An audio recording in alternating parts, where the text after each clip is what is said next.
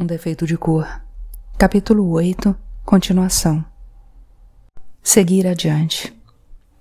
Voltando à história, a viagem até Campinas foi muito mais fácil que a de Santos até São Paulo, o que você também deve saber. Fez o mesmo trajeto quase sete anos antes de mim. Fico imaginando se também foi a pé e o quanto deve ter sofrido para acompanhar, com seus passos curtos de criança, os passos dos adultos, longos e acostumados ao caminho. Eu estava com a morada do mercador para o qual você tinha sido vendido, e, como na caravana todos a conheciam, me deixaram na porta do armazém.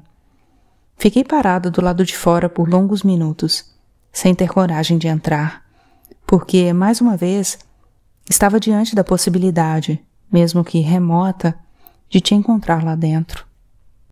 Era bem provável que você tivesse sido vendido para alguma fazenda, e eu não desistiria depois de já ter ido tão longe. Por mais que eu já tivesse pensado no momento de nos encontrarmos, ainda não tinha decidido o que dizer, quais as palavras certas, se deveria te abraçar, te beijar ou esperar que você tomasse a iniciativa. Era bem possível que você não se lembrasse de mim por ter me visto mais de dez anos antes, e eu tinha medo de também não te reconhecer, um rapaz já tão diferente da criança que eu me lembrava. Durante todos aqueles anos, e principalmente a cada vez que eu achava estar perto de te encontrar, isso era uma grande tortura para mim. Tentar imaginar seu rosto e saber que não conheci a maioria das fisionomias que ele teve não vi nenhuma das modificações causadas pelo tempo.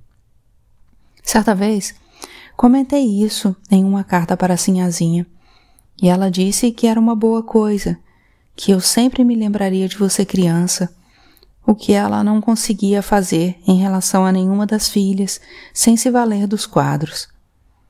Talvez essa seja mesmo a única coisa boa, pois para mim você sempre teve sete anos.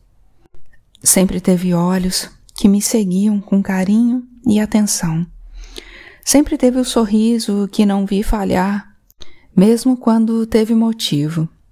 Como disse a sinhazinha, a memória é mesmo o mais generoso dos retratistas. Desapontamento. Talvez eu tivesse ficado mais tempo do lado de fora se soubesse que lá dentro descobriria que aquela viagem tinha sido em vão. O dono do armazém, um português, até que foi simpático e atencioso, e imediatamente foi olhar nos livros que se referiam às datas que forneci. Ele teve certa dificuldade para encontrar seu nome, principalmente relacionado à data de saída, e eu sabia que aquele não era um bom sinal. Cinco meses depois de tê-lo recebido, lá estava você novamente, sendo devolvido para São Paulo. Demorei para acreditar, mas ele disse que era verdade, que achava que até sabia quem era você. Um mulatinho calado e com cara de inteligente que foi mandado de volta para o mercador de São Paulo, depois de ser considerado mercadoria encalhada.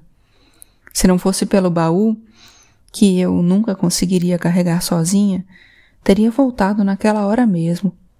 Mas tive que ficar mais de uma semana esperando para seguir junto com uma tropa trancada no quarto de uma hospedaria indicada pelo dono do armazém. Pelo menos, quase terminei de escrever a história do padre voador, o que foi uma boa maneira de passar o tempo. Eu estava com a nova morada para onde você tinha sido enviado, uma hospedaria. Tento imaginar o que deve ter passado pelo seu coração e não consigo. Principalmente quando o homem disse se lembrar de você e de que todos o recusavam ao saber que era baiano, mesmo sendo apenas uma criança. Ele tinha pedido a você que mentisse, porque talvez assim fosse comprado, mas você não mentia. Fiquei muito orgulhosa dessa sua atitude, porque foi algo parecido com o que fiz quando não quis ser batizada. Não neguei meu nome e você não negou sua origem. Eu quis saber se você comentou alguma coisa sobre a família e o homem disse que não se lembrava. E disse também que depois de tantos anos era quase impossível conseguir te encontrar. Mas eu não podia desistir, não enquanto houvesse uma mínima chance, não enquanto ainda estivesse sendo remetida de morada em morada. Não sei se fazia isso mais por mim ou por você, o que é triste dizer, mas é necessário. E de novo, acho que falo isso mais por mim do que por você. Para estar em paz com a minha consciência, pois algo de que nem eu posso me acusar é de não estar sendo sincera nessa história. Benesses da velhice. Todas aquelas viagens em tão pouco tempo tinham perdido a graça, e às vezes eu queria poder retornar ao Rio de Janeiro, procurar o piripiri e aceitar que eu e você tínhamos sido separados para sempre, como acontecia com quase todos os pretos. A exceção era a família conseguir ficar junta, como eu queria, não o contrário.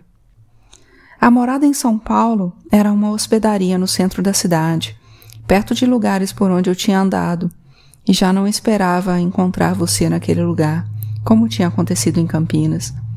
Aliás, eu já não esperava muita coisa, principalmente a reação do comerciante quando contei que estava procurando por você. Primeiro, ele quis mandar me prender, e só depois de muitas perguntas aceitou que eu estava chegando de Campinas, embora antes tivesse passado por São Paulo, vindo de Santos e de São Sebastião. Tudo por conta de uma busca a mando do meu dono, que tinha ficado em São Salvador. Ou seja, contei a ele a mesma história, sobre nós dois sermos propriedades do Dr. José Manuel, como eu podia provar com o documento que ele tinha me dado antes de começar a viagem. Somente depois que o homem se acalmou um pouco e parou de dizer coisas terríveis sobre você, foi que entendi o que tinha acontecido. Entendi e nunca aceitei, porque o medo que eu tinha de ter passado por você no meio da rua e não tê-lo reconhecido poderia muito bem ter fundamento. O homem tinha recebido você de volta do comerciante de Campinas e o tinha tomado como criado na própria hospedaria. De onde você tinha fugido não havia nem um mês, ou seja, pouco antes de eu ter chegado a São Paulo. Se aquela viagem tivesse começado um mês, ou pelo menos alguns dias antes, eu chegaria àquela pensão em São Paulo e ainda te encontraria lá. Foi uma derrota muito grande e não cansei de me amaldiçoar muitas vezes e por muitos motivos, mas principalmente por ter permanecido em São Sebastião quando já tinha a morada do mercador de Santos. Aqueles dias poderiam ter feito diferença. Nunca saberemos. Se tudo tivesse acontecido mais depressa, se eu não tivesse perdido tanto tempo quando não era necessário, se eu tivesse perguntado ao mercador de Santos se haveria alguma possibilidade de você estar em São Paulo, teríamos nos encontrado. E sabe-se lá o que mais teria acontecido nas nossas vidas. Era o mercador de São Paulo que comprava as peças em São Salvador ou no Rio de Janeiro e mandava para o interior da província, onde, pela dificuldade de acesso, porque alguns caminhos eram difíceis, o comércio era mais lucrativo. Os comerciantes no interior ficavam com as peças durante algum tempo, e se não conseguissem vendê-las, devolviam para a capital, onde sempre se arrumava uma solução. Mas como você era baiano e tinha um jeito não muito dócil, como ele disse, não conseguiu vendê-lo e o tomou como criado da hospedaria, encarregado dos serviços de limpeza. Ele gostava de você, deu para perceber pelo jeito como falava bravo, mas por causa de uma possível ingratidão. Elogiou seu trabalho, dizendo que você era muito inteligente, que aprendia com rapidez tudo o que ensinavam e até o que não deveria aprender. Não quis me dizer o que, mas depois fiquei sabendo. Desencontros.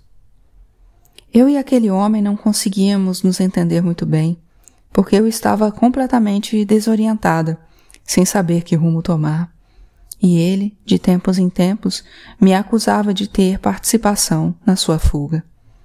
A pensão estava cheia, com vários hóspedes fixos, mas consegui alugar um quartinho minúsculo que havia no fundo da construção. Um lugar que ele normalmente não alugava, pois servia de depósito. Mas deve ter achado que era melhor me manter por perto para tentar descobrir se eu sabia de alguma coisa a mais. Para mim, foi bom porque, à noite, fui procurada por um hóspede, um estudante chamado Afonso, com quem pude conversar com calma. O Afonso contou que todos da hospedaria gostavam muito de você, inclusive o dono, e que você tinha fugido depois de descobrir uns documentos que disse serem as provas de ter nascido livre. Tais documentos estavam escondidos no escritório da hospedaria, e também por isso o dono estava tão bravo, pois te acusava de roubo. Não sei que documentos poderiam ser, mas desconfio da sua certidão embora não veja por que o seu pai a teria entregado aos mercadores de São Salvador. Talvez tenha dado a você, na esperança de que um dia você soubesse o que significava, embora nela não constasse o nome do pai nem da mãe. Quando vi isso, fiquei horrorizada, porque você tinha os dois. Quanto ao seu pai, não sei mas será que ele não tinha colocado o meu nome porque achava que eu tinha abandonado vocês? Que nunca mais voltaria? O Afonso disse que você comentou com ele sobre esses documentos sem entrar em detalhes e que ia fugir porque merecia a liberdade, de nascença. Mas antes, foi agradecer por ele ter te ensinado a ler e a escrever, pois só por causa disso você tinha descoberto a sua real situação. Você não imagina como fiquei feliz com aquela notícia. E mais ainda, quando ele me contou que o mérito foi todo seu, que sempre ficava por perto quando eles, os estudantes, estavam às voltas com os livros da escola de direito. Disse que, ao contrário de muitos deles, que não queriam saber de estudos e sim de farra, você era muito interessado. E mesmo antes de ter aprendido a ler e a escrever, ao fazer a limpeza dos quartos, muitas vezes pegava um livro qualquer e ficava com ele nas mãos, curioso para saber o que continha. Eu sei bem como é essa sensação, por causa dos meus tempos na fazenda, assistindo às aulas que o Fatumbi dava para a Sinhazinha, e foi muito bom descobrir essa nossa semelhança. De quantas outras nunca saberemos? Talvez você saiba, ao ler tudo o que estou contando. O Afonso foi muito paciente comigo, respondendo a todas as perguntas que fiz sobre você, como você era, como agia, o que pensava. Bom moço, que também deve ter sido muito paciente com você ao te ensinar as primeiras letras, que ele disse que foram muito poucas perto do que você aprendeu sozinho depois, muito mais rápido do que seria normal. Ele disse que, de tão inteligente, você nem parecia preto, e recebi isso como um grande elogio. E disse também que você tinha dito que um dia seria advogado. Mas, de tudo, o que me fez mais feliz foi o último comentário do Afonso, sobre você falar sempre da Bahia, do quanto tinha sido feliz, livre, e tive certeza de que era para lá que você tinha fugido, para sua terra, para sua família. A volta. Dois dias depois eu estava novamente a caminho de Santos, descendo aquela serra com a mesma dificuldade com que tinha subido, e pensando em pegar o primeiro navio para São Salvador. Percebo agora como aqueles dias foram de impulsividade, sem tempo para pensar direito, sem consultar os orixás ou os voduns, sem prestar atenção em nada do que as pessoas me diziam. Hoje sei o motivo e já nem me recrimino tanto porque não tive culpa, não tive mesmo. Peguei um pequeno paquete por falta de paciência para esperar mais tempo, mesmo sabendo que a viagem seria demorada e difícil. Mas eu queria chegar logo. Às vezes eu pensava que você já estaria por lá me esperando e que não sabiam como avisar. Na minha última carta para a Sinhazinha e também na carta para o Tico pedindo para suspender as remessas de tecido, eu tinha dito que mandaria notícias, que esperassem por uma morada fixa para as respostas. Naquele momento foi que percebi que minha última carta tinha sido enviada de Santos, quando eu ainda não sabia da viagem para Campinas. Eu queria muito chegar a São Salvador e te encontrar na casa do Tico, ansioso por saber notícias minhas. Confesso que gostava muito dessa ideia. Não só por causa do reencontro, mas porque eu achava que, sabendo das minhas andanças, que alguém te contaria por lá. Você ficaria sensibilizado e poderia me perdoar mais facilmente. Eu também pensava em chamar sua atenção porque, depois que aprendeu, você bem que poderia ter escrito para a Bahia. Inteligente como era, haveria de encontrar uma maneira de fazer a carta chegar até mim. A menos que não quisesse ser encontrado, que não quisesse me ver nunca mais. O que será que seu pai falou para você quando te deixou com o mercador? Será que ele disse que eu concordava com aquilo? O paquete parou por algumas horas em São Sebastião, e o que a princípio era uma vontade de ir até a casa da dona Balbiana ou de visitar o Piripiri na alfândega se transformou em um medo muito grande de ser vista por algum conhecido. Eu tinha fracassado. Tinha ido à sua procura e estava voltando sem você. Não queria que ninguém soubesse disso. Eu estava de volta e levava apenas a esperança de reencontrá-lo na Bahia, nada mais. E se isso acontecesse, de modo algum seria mérito meu, apenas seu. Fiquei em São Salvador durante seis meses, de maio a outubro. Seis longos meses de muita inquietação, que me pareceram ainda mais longos por causa da grande movimentação nos três meses anteriores Todos se surpreenderam com a minha chegada sem você, principalmente a Sinhazinha e o Dr. José Manuel, que, por terem participado tanto, estavam tão esperançosos quanto eu. Só três ou quatro dias após a chegada foi que tive ânimo para visitá-los. E, mesmo assim, por consideração, pois eles iam querer saber de tudo e eu não estava com vontade de contar.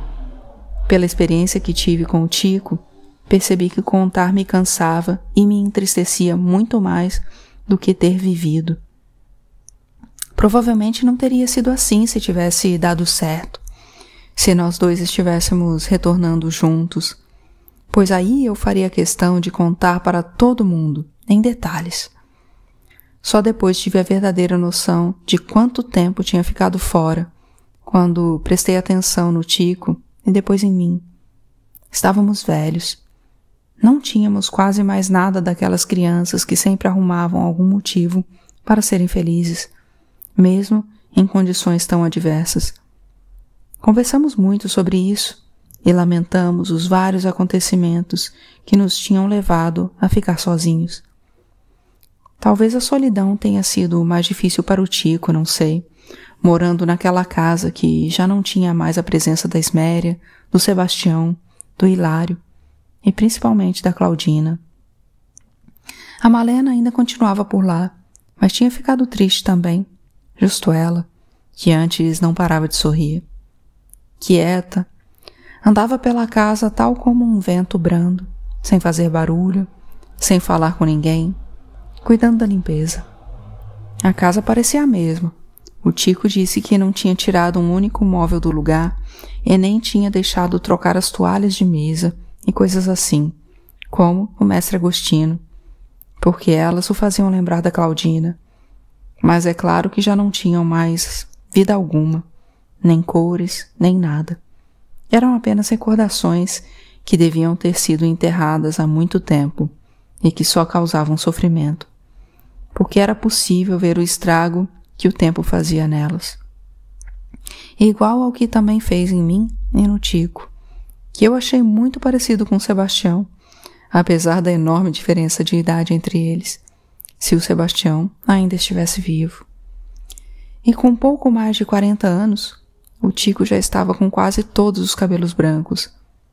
E, embora o rosto não tivesse tantas rugas, o corpo já estava muito vincado, combinando com um andar de cabeça baixa e braços pendendo de ombros frouxos. Mas ele não reclamava de nada, nem mesmo do irmão, com quem era evidente que estava muito magoado. O Lário foi até a casa dele me visitar, e quem se sentou na sala conosco não era mais a pessoa que eu tinha conhecido. Essa diferença devia ser ainda maior para o Tico, já que os dois eram tão unidos. Pelo menos para mim, eles eram inseparáveis, e sempre que eu queria dizer alguma coisa sobre um deles, era inevitável citar o outro também. Já reparou que até aqui, recordando, eu sempre disse o Tico e o Hilário, mesmo que pudesse dizer apenas o Tico ou apenas o Hilário? Pois é, eles eram assim, quase um. Como eu também tinha sido com a Taiô, como você, mesmo muito novo, tinha sido com seu irmão. E como os seus outros irmãos foram durante um bom tempo. Mas o casamento do Hilário tinha feito com que ele tomasse caminhos que não foram seguidos pelo Tico. A Divina, a mulher dele, fez com que mudasse bastante, a ponto de não mais aceitar a simplicidade do Tico, pois não combinavam com as novas amizades e com o novo tipo de vida que levavam. Continuavam fazendo negócios juntos, mas o Hilário recebia uma porcentagem maior por estar à frente de tudo que o Tico foi abandonando devagar, conforme a casa e a vida iam ficando vazias.